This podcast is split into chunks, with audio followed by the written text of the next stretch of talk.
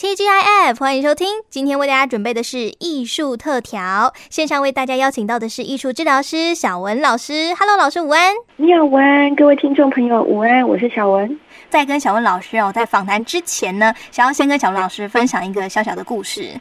最近呢，我的朋友的妈妈呀，她做了一件事情，让我觉得很不可思议哦。就是呢，她去呃买各式各样的咖啡的时候，不是都会附一个那种糖包吗？结果呢，他把那一堆糖包呢全部囤积下来。我那一天呢，刚刚好有这个机会到朋友家去玩哦，然后一看到，哈，怎么会有一整罐的糖包？而且我抽了其中一包来看，二零一六年呢。二零一六年就过期了耶，但是它还放着，我就觉得这件事情好像有一点点符合所谓的囤物癖，是不是？在回答这个问题之前呢，我想问一下尼娅，就是你觉得囤物癖跟收藏家的差别是什么？我觉得吼，就是囤物啊，他去囤积的东西呢，会有一点令人匪夷所思。然后收藏家的话，基本上他所囤积的东西是他觉得有价值的，或者是未来后市看涨的东西。OK，所以你是用价值判断。不晓得你有你有没有注意到前一段日子有一个新闻，就是有一位太太啊，她把先生所收藏的公仔呢拿去送给人家，结果呢引发了这个家庭的危机，就是几乎要到离婚的程度。我知道，因为这个先生呢，他对他来讲是收藏品非常珍贵的东西，嗯，所以我们可以看到就是一个糖包。可能对一般人来讲，他会觉得是没有什么价值的东西。对，好像这个糖就是必须要能吃，没有过期，它才有价值。那它过期了，它就没有价值了。可是对于有些人来讲，他会觉得，嗯、他收集的不是糖，他收集的是它的包装方式。那他可能也会去想象，就是说，他那个东西啊，可能过了，比如说十年或者二十年之后呢，也许它的行情会看涨。所以说，这个收藏跟囤物的差别呢，有时候我们不能光从价格来去看待。那我们要怎么样去呃看待这个呃它的那个差别是什么？其实呢，有几个重点我们可以稍微去呃看一下的。嗯，收藏家他收藏的东西不一定是要会呃后市看涨啊，或者是要呃非常的有，就是他买来的时候是价值很高。嗯，有可能他在买来的时候是没有什么价值的，可是过了几十年之后。行情才看涨，有可能啊。对。那对于囤物癖，通常有一个就是，可能他收集的东西啊，在他看来自己价值很高。对。可是呢，这个旁人看来都觉得他一点价值都没有。对啊。就是其中一个指标而已。那第二个呢，就是说，可能那个东西啊，他已经占满了他的生活空间了。哦。所以说，他几乎已经到了。没有办法，他也没有把它归类好，嗯，然后呢，导致于他在这个他的空间里面，他没有办法自由的行走，甚至呢没有办法好好的煮饭啊，或是上厕所，连那个呃客人来临椅子都没有办法坐。OK，这是一个空间，我们怎么样去判断？那另外一个呢，还有就是他可能已经影响到呃这个人的生活品质。包含他的人际关系，可能因为他收藏了这些东西，他开始渐渐的没有朋友，或者是没有邻居想要跟他往来。嗯，然后呢，甚至影响到他的工作啊，或是健康。所以说，我不知道米娅，你有没有看过啊、呃？有些人他收藏的东西呀、啊，可能比如说他的家是在位在台北的精华地段，嗯，可是呢，他就是堆满了一些广告纸。是。那邻居呢也非常的担心，就是说，哎，万一发生火灾怎么办？然后呢，如果说这个呃屋主年纪又大，哎，我们就担心说，会不会在地震一来呀，他会不会被堆到这个天花板的东西掉下来就压到了？哦，对，有的时候会在社会新闻上面看到哦，就是有一些真的有囤木皮的人，他可能会去收集一些可能资源回收啊、保特瓶啊、铁铝罐啊这些东西，就把它塞在家门口。那有的时候他如果塞在自己家就算了，他有的时候还会堆在那个公共空间里面，那就造成大家的困扰了耶。嗯，其实呢，在这样子的行为里面，我们又可以分成两种，一种是收集来之后，他整理完了之后，他有整理的能力，然后他还会再把它拿出去的。嗯、那这个呢，我们把它视为是一种，就是说它一个谋生的方式。是。那真正的囤物呢，它是呃只进不出。嘿，他这个他可能会跟你讲说，哎，这个以后还还可以再卖多少钱？嗯，可是你可以发现他从来都没卖过。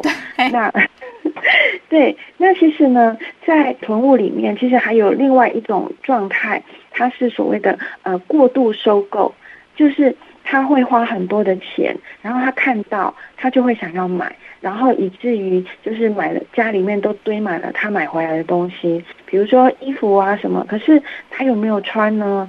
其实可能大部分的都没有穿过，那他可能呃过了几年也不适合再穿了，退流行了，可是他也不会去把它丢掉。另外还有一种类型是非常特殊台湾的现象，就是呃在前一阵子，应该到现在都还是会有哦，就是有时候我们去那个啊、信用卡购物，然后你累积到一定的那个点数，他会送你东西，对，然后赠品，对赠品，然后还有就是那个呃百货公司。他可能隔一阵子，他的会员来店里呀、啊，什么东西的？哎，这妮娅，你怎么这么熟悉呀、啊？哎，搞不好我就刚刚好也有拿到的。对，然后还有很多人呢，他呃，就是他买股票，他也很在乎，就是说每年他会收集到哪一些赠品，股东会的东西。对，然后拿了这些东西之后，你会发现他们家的房子啊，一平是。三十万好了，或者是五十万，嗯，哇！结果呢，那五十万呢，放的全部都是那些赠品的东西，那。其实呢，这个就符合所谓的过度收购或者是囤物的这个这个状态了。原来如此，我觉得这个定义好像比较没有那么的偏颇哦。因为一开始我们用这个价值去定义它，哎，确实有的时候在你眼中一文不值的东西，在人家眼中那可是稀世珍宝，哎，对不对？嗯。所以这样说起来，假设今天呢，哎，我们自己本身的家人就是有这样的囤物癖，像是我那个朋友的妈妈，哇，她真的很夸张哎，除了糖包之外，其实她还有同一种东西叫做。塑胶袋，哇，真的是到处都有塑胶袋，而且她都不收好哦。我真的是看到我手很痒，很想要把它们全全部都叠成三角形，然后全部都收藏在一起。我觉得你要收集塑胶袋，你觉得之后还会用到，你就要把它好好收好啊，而不是到处放。这左边放一个，右边也放一个，就会觉得整个家里就会乱乱的。好，那假设今天家人是这种情况之下，我们该如何帮助他呢？其实呢，在二零一三年，美国精神医学学会他出版的这个精神疾病的诊断与统计手册里面啊，他就已经把这个囤积症啊定义为精神疾病的一个呃一种。哦。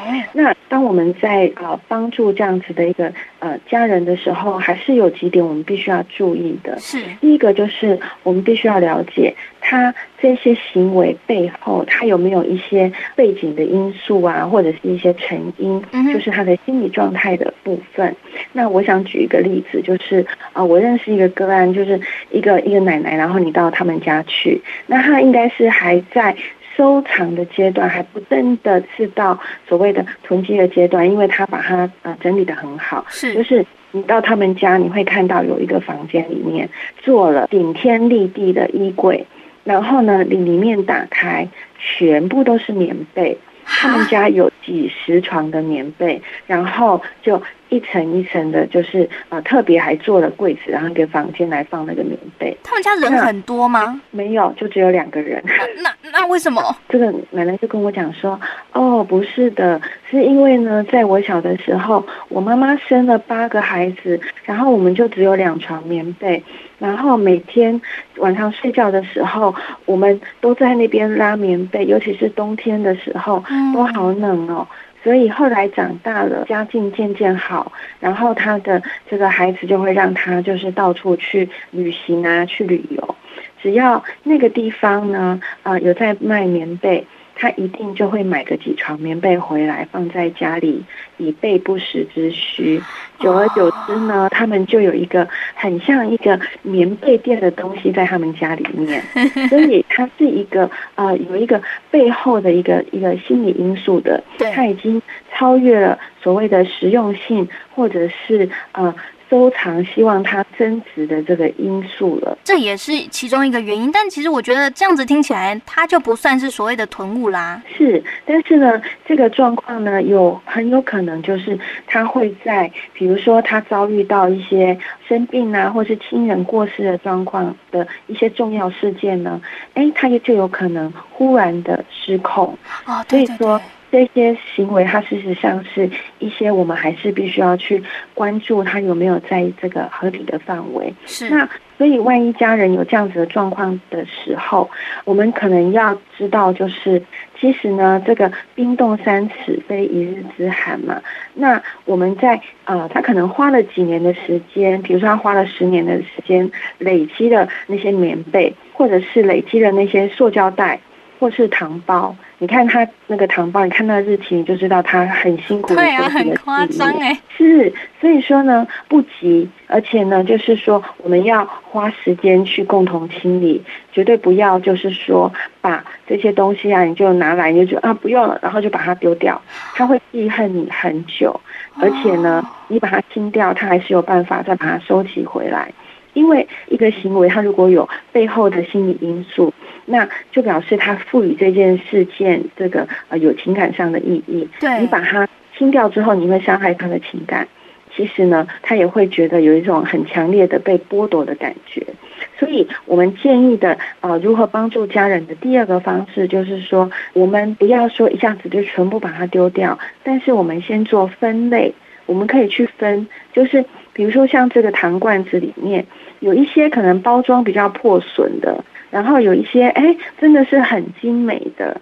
它有一些可能是那个方块状的，有一些是长条状的。我们先来做一个东西，叫做分类处理。其实呢，这个就是打破这个囤物那种杂乱无章的第一点，把囤物变成收藏。第一个就是把它分类好。对。那我们把它分类好，比较整齐的一点之后，清出一点空间之后呢，这时候我们就可以来做啊、呃、第二件事情，就是哎，那我们可能在清的当中，有些发现有一些东西，它可能就是已经比较过旧啊，甚至已经、呃，就是说不堪使用了。那我们是不是可以把它清掉？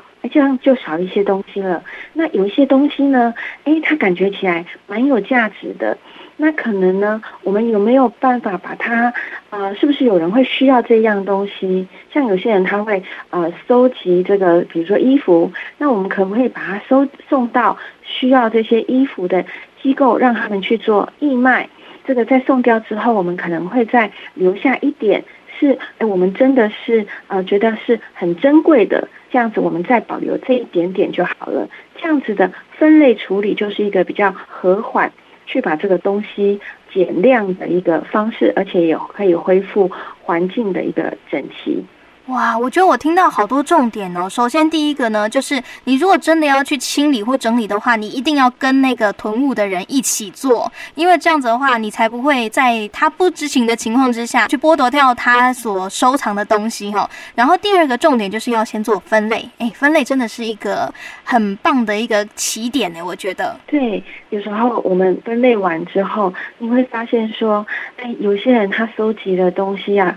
是很大件的。实呢，如果囤积的东西是小物件，哎，好还好像还比较好处理。对啊，那比较像是在收藏。可是如果是什么东西都有，然后又很大件，这个就比较困扰一点了。没错。那这个时候呢，如果囤积的家人他也意识到他必须要做一个整理。那我们要有一个认知，就是不管是东西大小，其实把这些东西呃做一些清理，其实对他来讲都是一个创伤，都是一个剥夺。是。那我们可以怎么做呢？嗯，就是给他一点小小的鼓励。当然不是买新的东西给他，比如说把糖包清掉之后又送他新的糖包，那不是又塞回去了吗？对，这个就不是一个好方法哦。嗯，那。其实呢，对于这个呃，就是囤积很多的人来讲，是他们看不出来啊、呃，这个东西清掉跟没有清的这个差别哦是什么？可能是东西真的是太多了，可能是太杂乱了。那这个时候呢，呃，有时候我们会去帮一个人呃清完之后，然后问他说：“你看是不是整齐多了？”那对方可能会告诉你说：“没有啊，我不觉得啊。”嗯，觉得也比较整齐，而且还会觉得说你弄乱了他的那个次序，让他找不到东西。是，那在这个时候呢，其实我们在清理之前，我们可以先一起做一件事情，我们就是可以拿手机先拍一下照，就是他原来的房间是怎么样子，然后呢，一起清理完之后，哎，我们。可能我们只有清理一小部分，可是呢，没关系，我们从这个相片里面，我们就可以比较出来那个差别是什么。那我们就可以用照片去做记录，然后呢，呃，鼓励对方，哇，真的你很棒，你看我们今天清理了这个角落。那对方比较容易去意识到，呃，他的努力的成果是什么？所以说，面临这种情况之下，其实我们有的时候去剖析他的原因，会知道说，哦，他可能背后有一些他想要囤物品的一个情绪，或者是说他就是想要的那个冲动哈。那我们该如何来转化这些情绪呢？其实囤积物品背后的情绪啊，他有可能是想要珍惜过去美好的回忆，像呃那个旅行回来，我也会把那个机票。或者是票根，把它收藏起来。嗯，然后呢，这个呃，有的人呢，他是因为害怕这个缺乏，像我们刚才举的那个呃，收集棉被奶奶的例子。对。那有一些人呢，他是因为没有去圆满的哀伤，比如说他的好朋友或是亲人过世了，那为了要纪念他，所以把他的东西呢都留下来，不愿意清掉，然后东西就越来越多。那也有人呢，他是在人生的挫败当中啊，他就是自我封闭。那他把房子堆得很乱，大家就没有办法去他们家找他做客，因为连椅子都没办法坐嘛。所以他不出门，然后也不接受客人，这是一种自我封闭的方式。没错。所以听起来他的背后的成因还蛮多的。嗯。那在这个时候呢，其实我们可以做一件事情，呃，比如说过世家人的那些衣物，他常穿的那些衣物啊。各取一些花布，然后呢，把它重新裁缝，请裁缝师重新把它做成一个抱枕，我把它叫做“亲爱抱枕”。那你抱着这个抱枕的时候啊，有那种好像是可以纪念呃过往家人的那种感觉，因为这些衣服都是他常穿的。对。那这个时候，我们就可以跟对方讲说，哎，我们有已经有了这个亲爱抱枕可以纪念他了，那我们是不是可以把他呃其他的东西啊把它送掉？可是呢，在做这件事情的时候要特别注意，因为有一些家人他会非常介意，就是他不希望这个家人的衣服。是被剪掉的，对，所以可能他必须要，就是我们可以采取的部分，比如说是布的腰带呀，或者是纽扣啊，或者是口袋，可以完成取下来的一小块布去做成一个报纸，而不是直接去剪那个衣服，这样子才不会导致反效果。所以这是一个艺术治疗我们可以提供的方式。是没错。所以今天听完了，我觉得我也是稍微去呃梳理了。一下我们自己的想法哦，有的时候我们都会觉得说，哎呦，你囤物怎么老是喜欢把那些东西、把那些垃圾堆在家里面哦？其实它背后的成因有这么的多。那解决的方式呢，除了很激进的直接把它全部呢打包清掉之外呢，你可以做到的事情，就像刚刚小文老师说的，用另外一种方式去转化他的情绪，让他呢未来也不会再有囤物这种情况。其实对你我啊都是一个非常好的一个呃解决方式哈。希望在空中呢有为大家来做解惑的动作。那么今天在空中呢，非常感谢艺术治疗师小文老师提供了这么温馨的建议，感谢您，谢谢，谢谢，拜拜。拜拜。